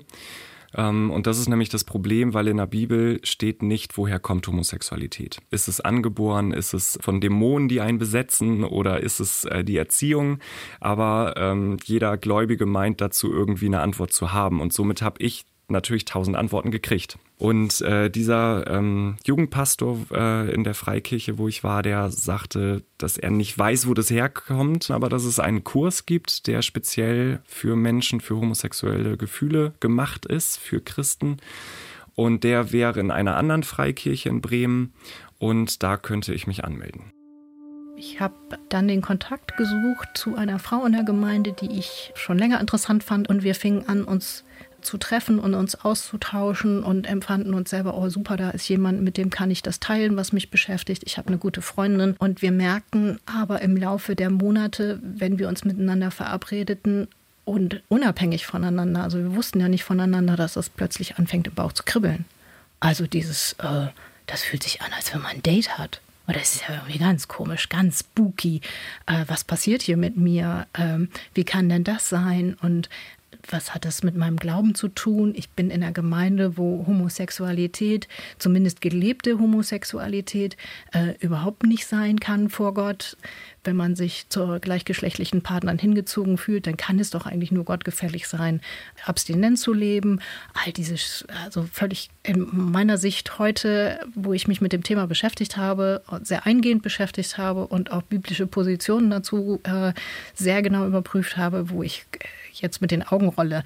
Aber wissen Sie, wenn man so lange in so einem System ist und äh, es gibt so viele Themen, mit denen man sich beschäftigen kann und dann nimmt man wirklich das, was was Mainstream ist oder was Leitkultur ist, viel auch ungefragt hin und denkt, naja gut, die sagen das alle, dann wird das wohl richtig sein. Irgendwann habe ich den Mut gefasst, weil ich wollte die Veränderung. Also bin ich hingegangen und ähm, hatte ein Gespräch mit diesem Pastor über diesen Kurs. Und äh, dort hat man mir gesagt, dass der Kurs eben für Menschen abzielt, die mit ihrer Sexualität Probleme haben. Auch Süchte allgemein wurden dort ähm, mitbehandelt, Alkoholismus zum Beispiel auch. Es wurde in dieser Kirche nicht versprochen, dass ich direkt nach dem Kurs wieder ähm, hetero bin, aber es wurde die Möglichkeit gegeben, dass es so sein könnte. Ich weiß von anderen Kirchen, die eben genau denselben Kurs anbieten, denen wurde direkt versprochen, dass danach dann die Gefühle heterosexuell sind. Der Wendepunkt kam bei mir eben, dass man mir zwar immer gesagt hat, du bist als Mensch anerkannt vor Gott, aber die Sünde eben nicht. Und äh, du sollst alles daran tun, dein, dein Leben zu verändern, so dass es Gott gefällt. Ansonsten, wenn du die Homosexualität auslebst, darfst du auch nicht mehr mitarbeiten. Und ich habe immer versucht, die homosexuellen Gefühle verändern zu lassen und es passierte nicht. Und dadurch, dass sie gesagt haben, Gott kann es aber, ähm, und wenn du es auslebst, darfst du manche Dinge hier nicht mehr tun, hatte ich natürlich einen gewaltigen Druck in mir. Und das hat letztendlich in mir ausgelöst, dass ich mich selbst gehasst habe, dass ich ähm, verzweifelt an mir bin, weil ich habe Gefühle, für die ich nichts kann, die ich mir nicht ausgesucht habe, aber die nicht sein dürfen, die aber auch nicht weggehen, die aber weg sollen. Und das ist das Dilemma daran. Und dadurch, dass sie halt immer wieder gesagt haben, bete mehr, hab mehr Hoffnung, versuche in Gottes Wort zu leben und es passierte aber nichts, ist man ähm, tatsächlich in so eine Depression auch gestürzt. Und ähm, das war teilweise so schlimm, dass ich mir auch schon oft das Leben nehmen wollte. In dem Moment, wo wir uns einander zugewandt haben, will ich das mal nennen, wussten wir beide, dass das nicht funktioniert in der Gemeinde. Also, dass das an dieser Stelle ein riesiger Aufreger sein wird und dass wir in der Konsequenz die Gemeinde wohl verlassen werden müssen. Also, wir waren nicht, nicht blind und dumm an dieser Stelle, sondern wir waren da lange genug, um zu wissen, das funktioniert so nicht. Wir hatten dann überlegt, wie, wie machen wir das? Ähm, wir wollten uns gerne verabschieden und äh, idealerweise auch noch die entsprechenden persönlichen Gespräche führen mit Menschen, die uns wichtig sind. Ähm, das nahm dann aber so schnell und so rasant Fahrt auf und wir sind dann gegangen. Das war mein Zuhause und das war meine Familie und äh, ich habe da eine Menge gute Dinge erlebt und bin traurig, dass es so auseinandergegangen ist. Ähm, ähm, ich hätte gerne ähm, erlebt, dass es eine inhaltliche Auseinandersetzung mit den Themen gibt und nicht so ein, so ein Ende. Ja, für mich war das ein Bruch. Ja, das sind die beiden Geschichten von Bastian und von Petra. Und ich habe natürlich auch einen persönlichen Blick darauf, weil ich halt selber als Mann offen schwul lebe. Und mir haben sich wirklich die Nackenhaare aufgestellt, als ich sowas gehört habe, ja. Also die Geschichte von einem Mann, der 30 Jahre lang versucht hat, sich zu ändern, weil er diesen Druck erfahren hat, was Bastian gerade erzählt hat. Und bei ihm kann man wirklich sagen, vom Glück, dass er so stark war und gesagt hat, ich wehre mich dagegen und ich steige da aus. Aber so wird das nicht allen gehen. Auch diese Konversionstherapie, die er mitgemacht hat. Mittlerweile ist das jetzt zum Glück verboten. Ähm, Bastian war auch mit einer der Initiatoren, die das mit Gesundheitsminister Jens Spahn initiiert haben, dieses Verbot, ähm, was wirklich auch eine starke Leistung ist einfach. Aber das finde ich so den krassen Punkt, ja. Also wie Druck erzeugt wird auf Menschen, damit sie sich ändern, nur weil es eben nicht zur Bibelauslegung passt. Hat denn das deren Glauben auch verändert? Ja, darüber habe ich auch, auch gesprochen mit beiden. Also beide sagen, das hat meinen Glauben an Gott oder meine Beziehung zu Gott einfach massiv verändert. Beide sind noch gläubig. Ähm, Bastian nicht mehr so wie früher. Also bei ihm hat sich der Glaube sehr stark verändert. Er ist, glaube ich, auch so ein bisschen unsicher noch, wie er gerade zu Gott steht im Moment. Aber Gott ist nicht tot bei denen. Gott jetzt. ist bei beiden nicht tot. Das hat mich mhm. auch verblüfft ein bisschen, weil ich jetzt gedacht hatte, vielleicht wollen die jetzt mit Gott gar nichts mehr zu tun haben. Aber Petra zum Beispiel ist auch noch in der Freikirche aktiv, gerade in einer anderen ähm, weil es durchaus auch Gemeinden gibt, sagt sie, die damit kein Problem haben. Da ist sie mit ihrer Freundin noch zusammen aktiv und äh, die werden da beide akzeptiert und sind Teil dieser Gemeinde. Wen du liebst, das ist ja, hat ja gar nichts damit zu tun, ob du jetzt an ein höheres Wesen oder ans fliegende Spaghetti-Monster oder an sonst was glaubst. Ne? Und das finde ich, hast du da einfach auch wirklich sehr gut rausgearbeitet, in welches seelische Dilemma die dann ja da gerutscht sind. Und ich frage mich tatsächlich, ob man da überhaupt raus kann dann am Ende des Tages. Ja, aber wenn du dann diesen Bruch wirklich vollziehst, ist das, das zieht dir doch komplett den Boden unter den Füßen weg. Ähm, also gerade, ich finde diesen Satz, den Petra gesagt hat, dieses, das war mein Zuhause. Da stellen sich mir die Nackenhaare auf. Also wie schlimm muss das sein, wenn dein gesamtes Umfeld, deine gesamte Umgebung mit dir bricht. Und es ist ja nicht nur schwierig für Leute, die zum Beispiel offen homosexuell leben in solchen Gemeinden, sondern überhaupt, wenn du versuchst, aus diesen Gemeinden auszutreten oder rauszukommen, dich mit den Regeln, also es ist ja nicht nur diese Abneigung gegen Homosexualität, wir haben eben schon Abtreibung angesprochen. Sex vor der Ehe ist da ein Riesenthema, äh, nämlich das ist auf keinen Fall erlaubt. Also das kann doch unglaublich viele Probleme äh, mit hervorrufen. Und es wird ja einfach sehr viel vermischt, auch wie Bastian erzählt hat. Ja, also in diesem Kurs, der seine Homosexualität ändern sollte, seine sexuelle Orientierung umkehren sollte, saßen auch Alkoholiker drin, es saßen Suchtkranke drin und das wurde alles so ein bisschen in einen Topf geschmissen, hat er gesagt. Also alles wurde verteufelt, alles wurde gesagt, das ist schlecht. Und Gott hat aber für alles den ultimativen Weg, es zu verändern. Ich bin da trotzdem ein Stück weit in einem Dilemma, wenn ich mir das angucke, weil ich bin ja kein kämpferischer Atheist. Ich habe einfach für mich, bin eher, sagen wir, ich glaube, es nennt sich Agnostiker. Ne? Man, man, das heißt, Gott könnte da sein, ne? wir können es nur nicht beweisen. Ich weiß es nicht, ist die Antwort. Meine Antwort auf die Frage, gibt es Gott? Aber was ich sehe, ist, dass Religion durchaus einen Zweck hat und einen gesellschaftlichen Sinn. Weil in Religion sind natürlich so, schon sowas wie Werte aufgehoben. Ne? Also auch allein die Tatsache, dass wir vernünftig miteinander umgehen, liegt ja daran, weil wir uns Regeln gegeben haben. Irgendwann ging es mit den zehn Geboten los. Und auch an sowas wie, sagen wir mal, Menschenrechte musst du glauben. Ne? Du kannst Menschenrechte nicht naturwissenschaftlich mit Formeln ausrechnen und sagen, x mal y ist Menschenrecht, das, da ist es drin, sondern du musst an etwas glauben. Und deswegen brauchst du irgendeinen Punkt, von dem du losmarschierst. Ne? Und wenn du den Gott nennst, finde ich es eigentlich in Ordnung, das zu tun. Also Religion kann der Anfang von jeder Menschlichkeit auch sein. Und ich glaube, wir brauchen auch so etwas. Und auch Regelwerke, Problematisch ist es natürlich nur dann, wenn dann dieses Regelwerk kippt und anfängt Menschen so einzuschränken wie die beiden, die du da jetzt gerade porträtiert hast. Und das ist einfach so mein ganz persönliches Dilemma mit Religion im Allgemeinen. Obwohl es ja einen Unterschied gibt zwischen Ethik, Moral und Religion. Ja, also bei mir ist es ja auch so, als nicht religiöser Mensch, ich habe ja auch irgendwie so ein ethisches Leitbild im Kopf, was ja jeder von uns hat, das ist nichts Besonderes. Oder so, eine, so einen moralischen Leitanspruch einfach. Und der muss für mich aber zum Beispiel nicht zwangsläufig mit Religion verknüpft sein. Klar, Religion kann für manche ein Ausgangspunkt sein, vielleicht auch da einen Einstieg zu finden irgendwie so, aber ich glaube, es geht auch ohne. Ja, letztlich ist aber die Frage, warum hast du dein ethisches Konstrukt? Ja? Und da könnte man jetzt historisch auch argumentieren, das ist ja auch nur da, weil du aus dieser ganzen Geschichte kommst. Ja, ja das weil die Gesellschaft ja, christlich ja? geprägt ist. Meine Eltern haben mir das beigebracht. Na klar, das stimmt. Also das ist ja nicht voraussetzungslos, dass du diese Werte hast, die du hast. Und jetzt klinge ich ein bisschen konservativ, aber ich bin da tatsächlich, ich glaube, dass ein großer Teil der, der, der Probleme, die wir heute gesellschaftlich haben, auch daher kommt, weil viele Leute orientierungslos geworden sind. Und dass wir ein die, die, diese Auflösung der traditionellen Kirchen sehen, ist ein Problem, finde ich. Es gibt ja viele Atheisten, die freuen sich und sagen, ah, endlich sind die Kirchen oft im Niedergang begriffen. Und ich sage da, Nee, Vorsicht. Ich glaube nicht, dass wir in einer, das war pathetisch gottlosen Welt die bessere Welt haben. Und davon profitieren ja die Freikirchen. Also dieses, wir stellen ein strenges Regelwerk auf in einer Welt, die irgendwie immer komplizierter wird, ne? Mit, mit äh, schnellem Internet, mit, äh, ich meine, wir erleben es ja jetzt gerade mit Viren, die sich über die ganze Welt auf einmal ausbreiten können und mit einer Vernetzung, die wir so nie gekannt haben.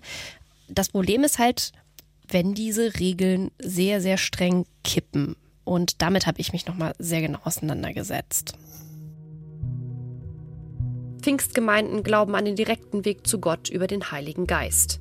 Erlebbar vor allen Dingen in besonders emotionalen und intensiven Gottesdiensten. Nach Problemen klingt das erstmal nicht, aber die strengen Regeln, die viele dieser Gemeinden sich für das tägliche Leben geben, gehen oft so weit, dass einzelne Mitglieder ausgeschlossen oder unter Druck gesetzt werden. Das kann schon beginnen, wenn man ein paar Wochen lang nicht zum Gottesdienst kommt. Basis für viele Gemeinden ist die wörtliche Auslegung der Bibel. Die Regeln für deren Mitglieder sind also die, die auch schon vor 2000 Jahren galten. Für Ingrid Witte ein Versuch, eine kompliziertere Welt mit klaren Regeln zu ordnen. Durchaus legitim, sagt Udo Rauchfleisch. Das ist etwas, was oftmals auch diejenigen, die sich dem anschließen, sehr schätzen, dass in unserer sonst so heterogenen Welt plötzlich Klarheit herrscht, ganz klare Richtlinien, das ist richtig, das ist falsch. Diese Klarheit kann Menschen Halt geben. Wird aber auch schnell zur Enge, die nicht ganz selten bewusst eingesetzt wird, wenn es um Fragen der Lebensgestaltung geht. Es gibt eben einen ziemlich starken sozialen Druck in diesen Gemeinden, weil sich sehr viel in der Gemeinde abspielt. Wenn jemand tiefer drin ist in dieser Gemeinschaft, dann ist diesen Personen irgendwie klar, es ist ein von den Normen dieser Gemeinschaft bestimmtes Leben. Bei dieser Mischung aus einem bibeltreuen Leben und starken Einschränkungen kontrolliert die Gemeinde viel. Den eigenen Weg im Zweifel auch ohne die Gemeinde gehen? Schwierig. Wer sich davon lösen will und sogar den Ausstieg wählt, steht vor einem großen Umbruch. Ein Ausstieg ist in der Regel damit verbunden, dass der gesamte Bezugskreis sich ändert. Das heißt, jemand muss dann ganz andere Freundinnen und Freunde finden. Je nachdem, wenn die Herkunftsfamilie auch Mitglied der Gemeinschaft ist, heißt es auch eventuell ein Bruch mit der Herkunftsfamilie. Die Gemeinde zu verlassen ändert nicht nur im sozialen Umfeld etwas, sagt Udo Rauchfleisch. Er meint, dass Aussteigerinnen und Aussteiger sehr oft mit sich selbst kämpfen, auch weil sie mit ihrem Glauben hadern. Das kann gefährlich werden. Im schlimmsten Fall werden die Betroffenen psychisch krank. Bastian Melcher hat lange gebraucht, um sich von den Zwängen seiner früheren Gemeinde zu befreien. Obwohl man auch dazu sagen muss, bei Bastian, den wir ja in der Collage eben schon gehört haben, bei ihm, ihm war es ja der formale Akt des Austritts, sag ich mal, war relativ einfach. Ja, also er hat dann natürlich der psychische Austritt oder dieser mentale Prozess, der war sehr anstrengend, sehr belastend und sehr langwierig, aber der Austritt war relativ einfach. Also er konnte einfach sein, seine Mitgliedschaft, sage ich mal in Anführungszeichen, quasi kündigen und dann war er draußen und war ein freier Mann. Das ist aber nicht überall so. Also wenn man sich diese Welt der Freikirchen nochmal anschaut, weltweit, gibt's da ja teilweise auch ziemlich ja, skurrile Auswüchse, sage ich mal. Es gibt ja nicht nur Pfingstler Baptisten, sondern es gibt zum Beispiel auch diese siebenten Tags-Adventisten. Das ist eine Gemeinde, die ist vor allem in den USA sehr aktiv, hat weltweit 12 Millionen Mitglieder, also ist wirklich auch weltweit schon bedeutend, kann man sagen. Und es sind sehr viele Menschen, die einfach das glauben. Um es vielleicht so ein bisschen einzuordnen, die haben eine Prophetin, an die sie glauben, diese Ellen G. White in den USA, das ist so deren Bezugsperson. Und ganz zentraler Punkt deren Glaubens ist äh, der Sabbat als freier Tag, also was man auch äh, in der jüdischen Religion findet. Das haben die mit eingebaut, sage ich mal, in ihre Religion und äh, glauben das auch sehr strikt. Und äh, das ist eine ganz andere Nummer, wenn man daraus aussteigen möchte. Also es ist was anderes als eine Pfingstkirche, eine Baptistengemeinde, aber es ist eben auch was, was sich zu dieser groben Gemeinde Freikirche dazuordnet. Und äh, ich habe auch da mit einem Aussteiger gesprochen, der heißt Philipp Höhner, der wohnt in der Schweiz. Und ähm, der hat wirklich von klein auf das mitbekommen für seine Erziehung. Also seine Eltern waren beide aktiv in dieser Gemeinde der siebenten Tagsadventisten. Er ist da aufgewachsen und wenn man das so ein bisschen so hört, dann kommt mir zumindest, ich weiß nicht, wie es euch jetzt geht, äh, so sehr stark der Vergleich zu einer Sekte. Ich würde sagen, wir hören es uns mal an. Richtig, oder? und ich habe ihn nämlich eben genau das gefragt, ist das nicht eigentlich mehr eine Sekte als eine Kirche? Ja, es hat eben diese Ellen G. White als Prophetin, an welche die Adventisten glauben und die Autorität der Kirchenleitung in Amerika, in den USA, die ist schon recht groß, ja. Die Hierarchie und Struktur äh, ist, ist enorm global aufgeteilt. Und das hat sich ja, glaube ich, bei Ihnen auch durch die ganze Erziehung gezogen, oder? Dann wurde oft argumentiert, das ist so das, was ich gelesen habe mit dem Teufel, mit Dämonen und so weiter, ne?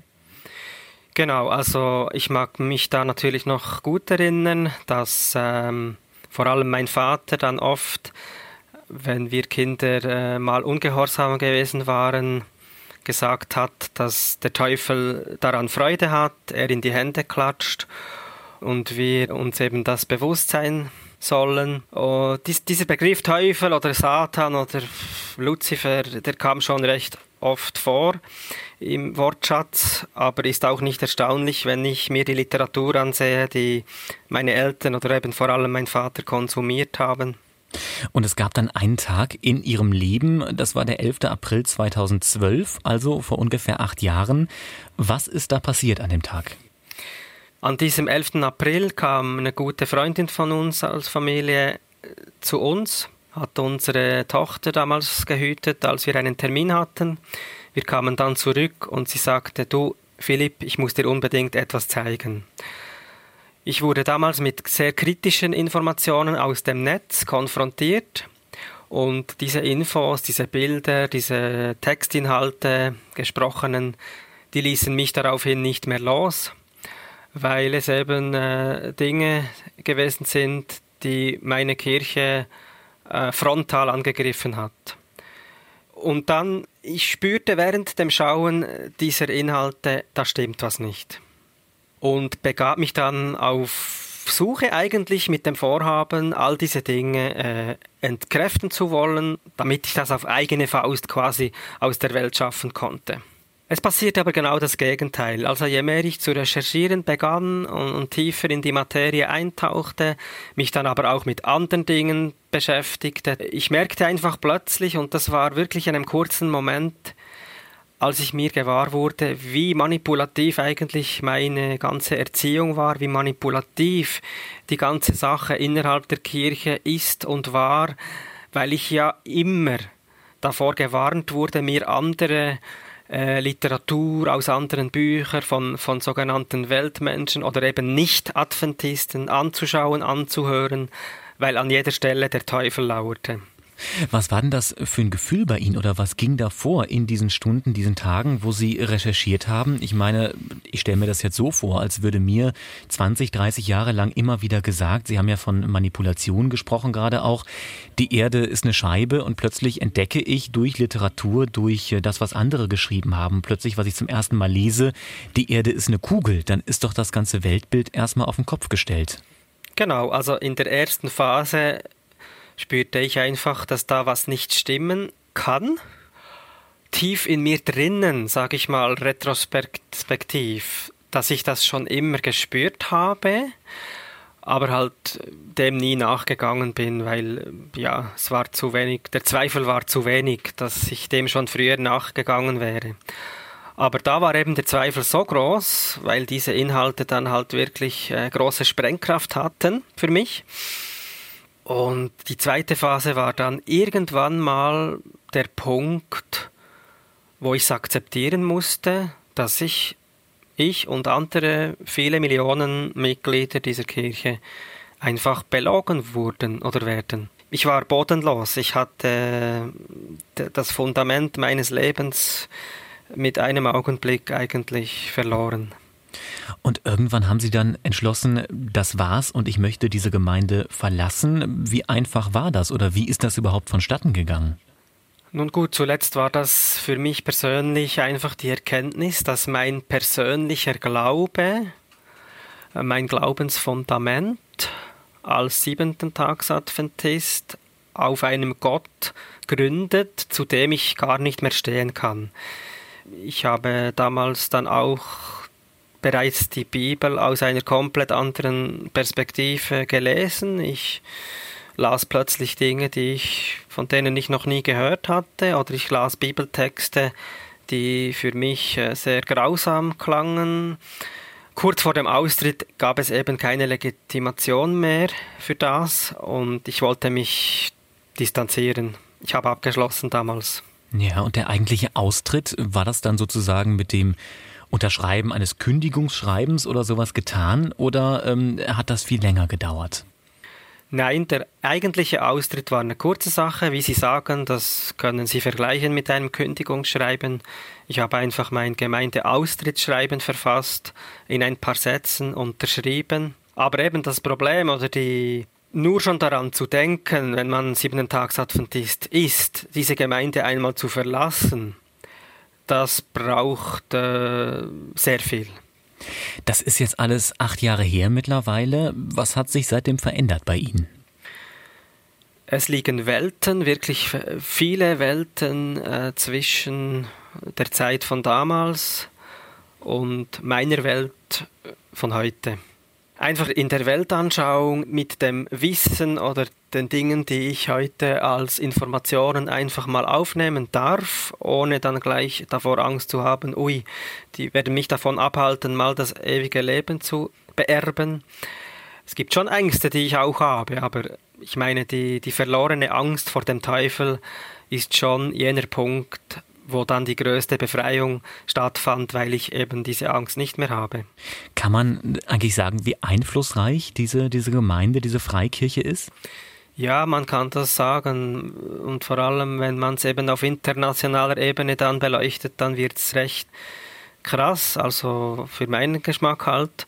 Es gibt ein Mitglied der Kirche der Siebentagsadventisten im Moment in der Trump-Administration, ein ehemaliger Neurochirurge, jetzt als Stadtminister da eingesetzt von der Trump-Administration. Es gibt Senatoren, adventistische Senatoren. Und die haben auch vor fünf Jahren jetzt so ein globales Netzwerk für adventistische Amtsträger in Politik und Staat gegründet. Sie wollen halt einfach die christlichen adventistischen Dinge dann halt auch auf die Politik äh, übertragen, weil sie sehen eigentlich in den Persönlichkeiten im Alten Testament ihre, ihre Vorbilder und die hatten damals auch äh, offenbare politische Rollen inne. Also das erinnert mich schon fast an Verschwörungstheorien. Mich hat es einfach an Scientology zum Beispiel auch erinnert. Also auch diese Beschreibung, es wird manipuliert, man darf keine andere Literatur lesen, man darf nur sich in dieser Gemeinde bewegen und man darf teilweise auch mit Ungläubigen in Anführungszeichen keinen Kontakt haben, nicht mit anderen Kindern spielen und so weiter. Ja, aber das ist, ich finde das gut, dass du so nah an diese Person mal rangegangen bist, weil man hat ja oft einfach diesen Impetus, dass man sagt, ach Gott, was glaubt der denn so ein Quatsch, ist ja ein Trottel. Und das ist ja eigentlich eine tragische Figur. Ne?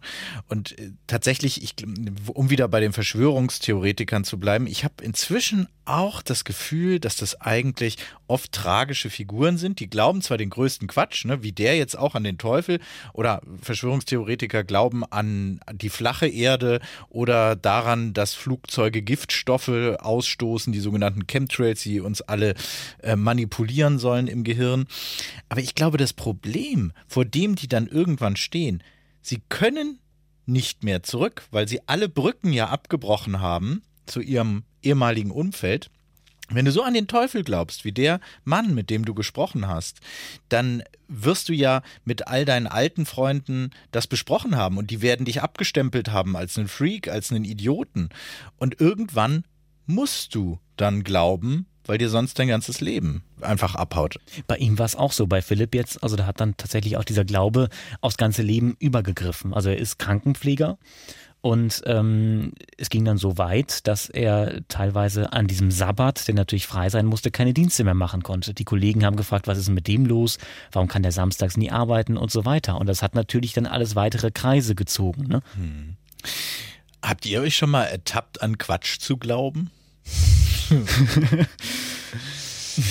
also mir ging es so mit Homöopathie muss ich sagen. Ich weiß, das ist jetzt noch ein ganz anderes Feld, was aufgemacht wird, aber ich finde, es ist wichtig, nochmal darauf hinzuweisen, dass wir jetzt nicht die äh, Weisheit mit Löffeln gefressen haben, natürlich. sondern dass Menschen Fehler machen können und auch natürlich an fehlerhafte Dinge glauben können. Ich glaube, es gehört sogar zum Menschsein dazu also meine, das ist ein sehr streitbares Thema, aber long story short, äh, ich war sehr von Homöopathie überzeugt, bis ich mir dann mal anschaute, äh, dass das einfach nichts ist, ähm, dass man da auch genauso gut äh, beten könnte. Es hat genau den gleichen Placebo-Effekt.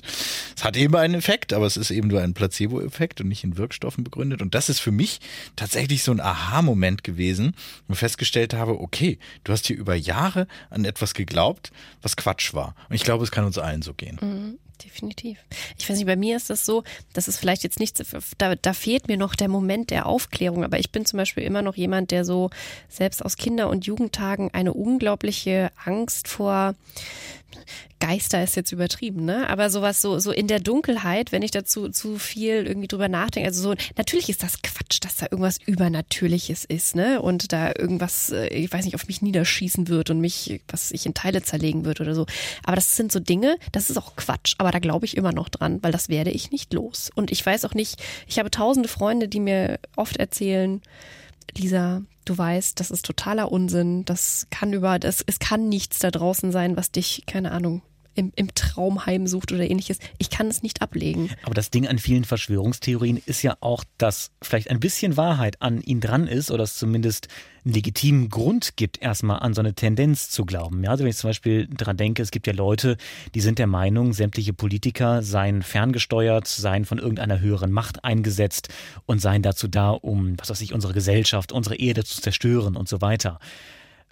Ich kann mir zumindest gut vorstellen, auch wenn ich das natürlich selber nicht glaube und das für völligen Quatsch halte. Aber wie man darauf kommt, ist, ist ja Fakt, dass es zum Beispiel eine mächtige Lobby gibt, eine Agrarlobby, eine Chemielobby und so weiter. Natürlich hat diese Lobby Einfluss auf Politiker, sie lenkt Politiker in bestimmte Richtungen zu bestimmten Entscheidungen.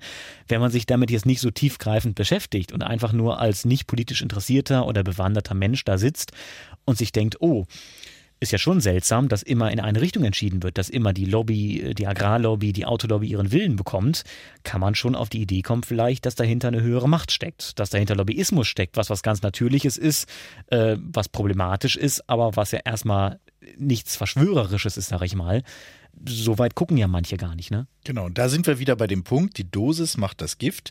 Kritisches Denken ist erstmal etwas Wunderbares. Das brauchen wir dringend für unsere Demokratie.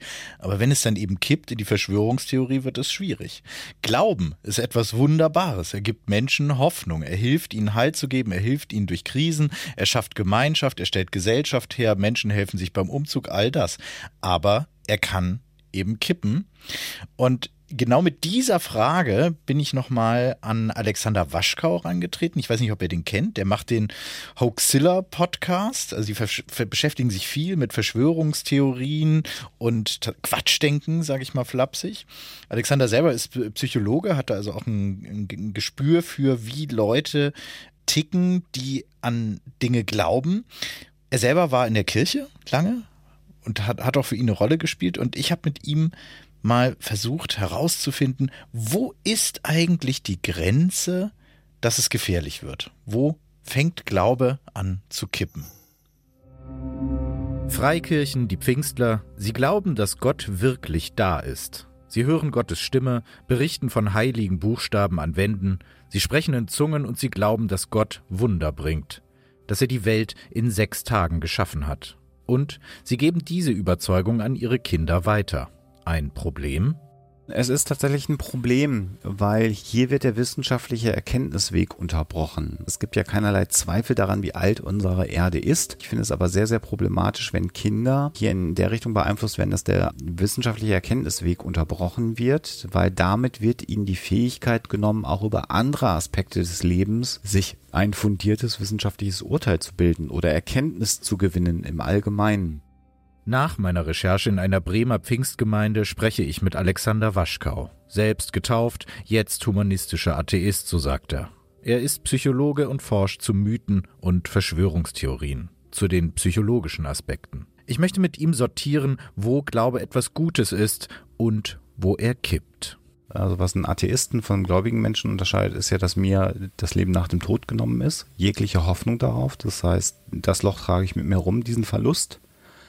Ich habe vor einigen Jahren meine äh, Mutter verloren und das war schwierig. Und was passiert, wenn ich auf dem Sterbebett liege, das kann ich natürlich nicht sagen. Glaube hilft und Glaube schafft Gemeinschaft. Gemeinschaft, in der Verantwortung für sich und für andere übernommen wird. Aber es ist eben eine Gemeinschaft, in der man auch glauben muss. Das Richtige glauben muss. Wir sagen da ganz gerne Echokammern zu. Das heißt, in diesen geschlossenen Gruppen gibt es ja keine Kritik mehr von außen. Und wenn jemand da reinkommt und Kritik übt, dann ist die Konsequenz nicht, dass man dem zuhört, sondern dass er rausgeschmissen wird aus der Gruppe. Und damit ist auch die Kritik wieder verschwunden. Echokammern. Den Begriff habe ich eigentlich bisher immer mit Verschwörungstheorien assoziiert. Parallelen? Äh, das ist, das ist ein schwieriges Argument. Also zunächst mal, Gott oder Religion ist keine Verschwörungstheorie oder kein Verschwörungsmythos. Der Satz kommt sehr häufig, das sei das Gleiche. Das stimmt nicht, weil wer an Gott glaubt, glaubt an etwas Allmächtiges und da gibt es keine Verschwörung, sondern Gott ist ja die Wahrheit. Insofern ist das ein Kernunterschied. Ich habe bei meiner Recherche mit Menschen gesprochen, die dafür beten, dass ihre Wunde am Fuß heilt. Ein Pfingstler hat mir sogar von Wundern erzählt, von Lahmen, die plötzlich laufen konnten.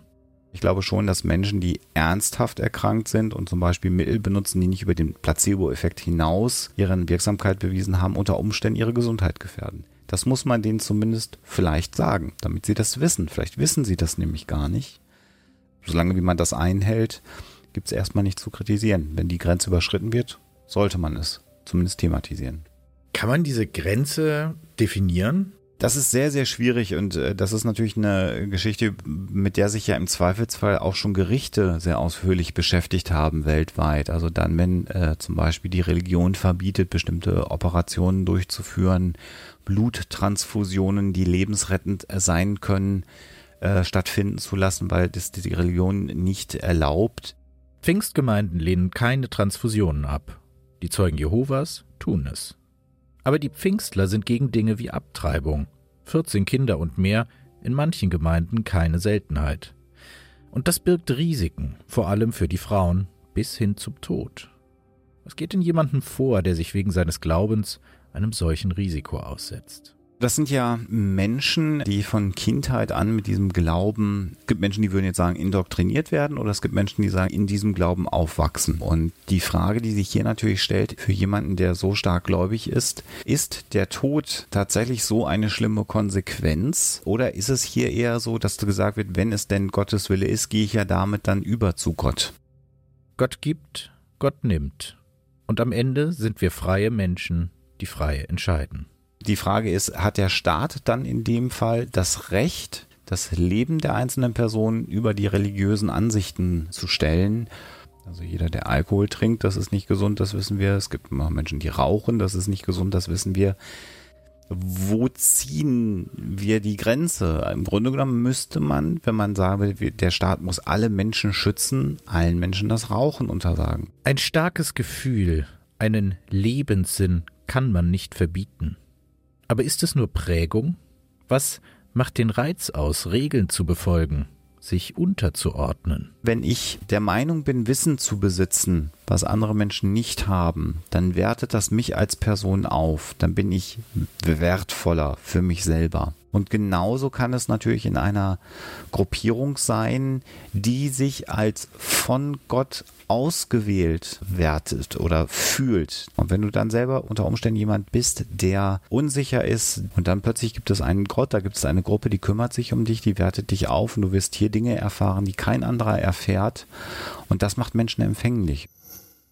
Ein Begriff, der mir in Erinnerung geblieben ist oder der mir gerade so aufgefallen ist, ins Auge gestochen ist, ist dieser Begriff der Echokammer. Also ich finde, der drückt es doch eigentlich ganz gut aus, oder? Und das ist ja auch das, was wir eben bei dem Gespräch mit Philipp Höhner gemerkt haben. Also Echokammer ist das, wo wirklich nichts anderes mehr reinkommt und wo man auch von allem anderen, was außerhalb dieser Gemeinde ist, dieser Kirche ist, abgeschottet und ausgeschlossen ist irgendwie. Und das ist, glaube ich, der Punkt, was auch der große Unterschied ist zu einer normalen, in Anführungszeichen, katholischen, evangelischen Kirche. Da hat man Kontakt zur Außenwelt. Man ist in der Gemeinde drin, man hat aber auch ein Leben außerhalb der Gemeinde. Und das ist zum Beispiel bei Philipp ja gar nicht der Fall gewesen. Genau, und ich glaube, das ist letztlich der Punkt, wo sich die Spreu vom Weizen scheidet, wo man sagen kann, eine Gemeinschaft ist gut, tut den Menschen gut, tut der Gesellschaft gut, wenn sie eben kommuniziert noch mit der Gesellschaft und wenn sie zur Echokammer wird, dann wird es zum Problem. Und da gibt es sicher Freikirchen, die sind diese Echokammern. Und es gibt welche, die funktionieren sehr gut und machen einen guten Job. Ich glaube, es ist ja auch immer ein Thema der Gratwanderung. Also um nochmal dieses Thema Heilung, was wir vorhin schon mal hatten. Ich glaube, für Menschen, die zum Beispiel mit einer schweren Krankheit kämpfen, kann das gar nicht schaden, wenn sie im Krankenbett liegen und sich intensiv mit sich beschäftigen, beten und damit vielleicht auch darauf hinarbeiten, dass es ihnen besser geht und da fest dran glauben, dass es ihnen besser geht. Aber wenn es eben dahin geht, dass du beispielsweise keine Medikamente mehr annimmst oder glaubst, ich muss nicht zum Arzt gehen, weil äh, mein Nebenmann kann mir die Hand auflegen und dann wird sich das schon alles wieder regeln. Ich glaube, da kippt es dann sofort. Und das, diese Balance hinzubekommen, ist wahrscheinlich auch die große Grundfrage des Glaubens. Richtig. Und es ist auch nichts dagegen zu sagen, wenn Leute, sagen wir mal, so ein Erweckungserlebnis haben. Warum denn nicht? Ne? Das ist natürlich hier sehr schön, im warmen Kämmerchen zu sagen, okay, die haben da so ein seltsames Erweckungserlebnis und äh, wohlfeil sich darüber lustig zu machen. Aber wenn es ihnen hilft, durch eine persönliche Krise zu kommen, wenn es Depressionen, sagen wir mal, händelbar macht, wenn es ihnen diese Selbstwirksamkeit, von der Alexander gerade gesprochen hat, zurückgibt, also das Gefühl, Kontrolle übers Leben zu haben und sei es dann mit Gott, ich muss sagen, warum nicht? Und solange man es nur für sich persönlich sozusagen was da rauszieht, schadet es ja auch niemandem in dem Sinne. Ne? Also es schadet ja erst, wenn man wirklich in der Gemeinschaft Druck auf andere aufbaut, andere ausgrenzt, wie auch immer.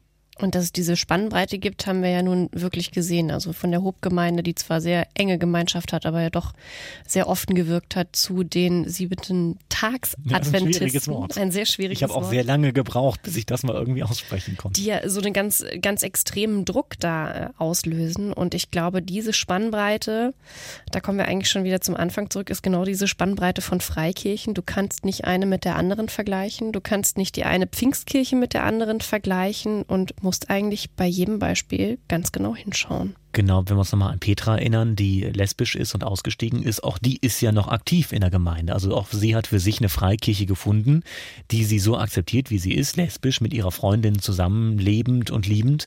Und da ist das überhaupt kein Problem. Dann machen wir an der Stelle den Deckel drauf. Das war's. Unser erster Recherche-Podcast von Bremen 2 über evangelikale Freikirchen und die Pfingstler. Euch da draußen eine ganz wunderbare Woche. Bleibt gesund, ob mit oder ohne Gott.